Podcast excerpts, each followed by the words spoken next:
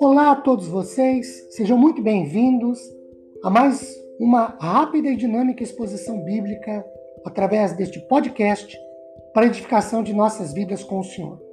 Meu nome é Ricardo Bresciani, eu sou pastor da Igreja Presbiteriana Filadélfia de Araraquara, situada na Avenida Doutor Leite de Moraes, 521, Vila Xavier. Hoje, ainda a partir de 1 João 5,14, que diz e esta é a confiança que temos para com Deus, que se pedirmos alguma coisa segundo a sua vontade, ele nos ouve.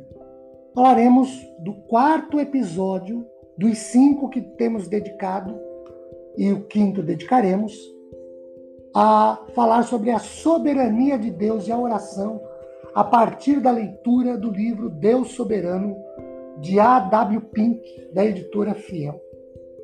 Sobre a oração, podem surgir algumas dificuldades, como por exemplo, se Deus predestinou tudo o que acontece na história desde antes da fundação do mundo, qual é a utilidade da oração?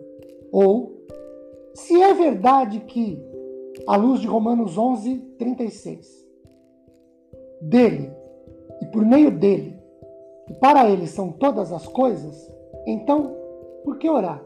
Ou ainda, qual é a utilidade de chegar-se alguém a Deus para pedir-lhe aquilo que ele já sabe? Também, para que eu lhe apresentaria minha necessidade se ele já tem conhecimento do que preciso? Qual é o valor da oração por alguma coisa se tudo já foi predestinado por Deus? Em respostas a tais indignações legítimas, diga-se de passagem, Pink propõe duas coisas.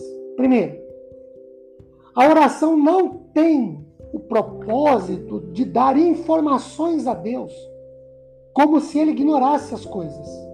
Mateus 6:8, porque Deus vosso Pai sabe o que de o que tendes necessidade antes que lhe peçais. A finalidade da oração é expressar a Deus o nosso reconhecimento, reconhecimento pelo fato de que ele já sabe aquilo que necessitamos. A oração jamais se destinou a proporcionar a Deus o conhecimento daquilo que precisamos. Antes, visa a ser o meio que de lhe confessarmos nosso senso de necessidade. Seu desígnio é ser ele honrado através de nossas petições e ser ele o alvo de nossa gratidão, depois de haver concedido as bênçãos que nós buscávamos. Segundo, Deus nos manda orar. 1 Tessalonicenses, 1 Tessalonicenses 5,17. Orai sem cessar. Lucas 18,1. O dever de orar sempre e nunca esmorecer. E mais ainda, as Escrituras declaram que a oração da fé salvará o enfermo. E também muito pode por sua eficácia a oração do justo. Tiago 5, 15 e 16. E o Senhor Jesus Cristo, nosso perfeito exemplo em todas as coisas, foi preeminentemente um homem de oração.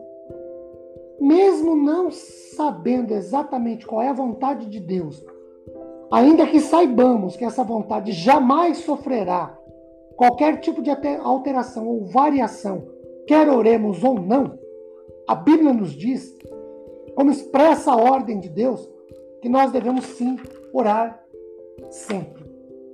Podemos acrescentar ainda o seguinte: quando oramos, nós submetemos a nossa vontade à soberana vontade de Deus. Declaramos que dependemos dele. Confessamos que precisamos e necessitamos dele. É um expediente de humildade de nossa parte. Orar ao Senhor, procurar ao Senhor, confiar nele, ter fé no Senhor, depender dele. Queridos, que Deus nos abençoe poderosamente em manifestações graciosas a nosso favor, depois de refletirmos por alguns instantes sobre esse trecho de Sua santa e bendita palavra. Amém.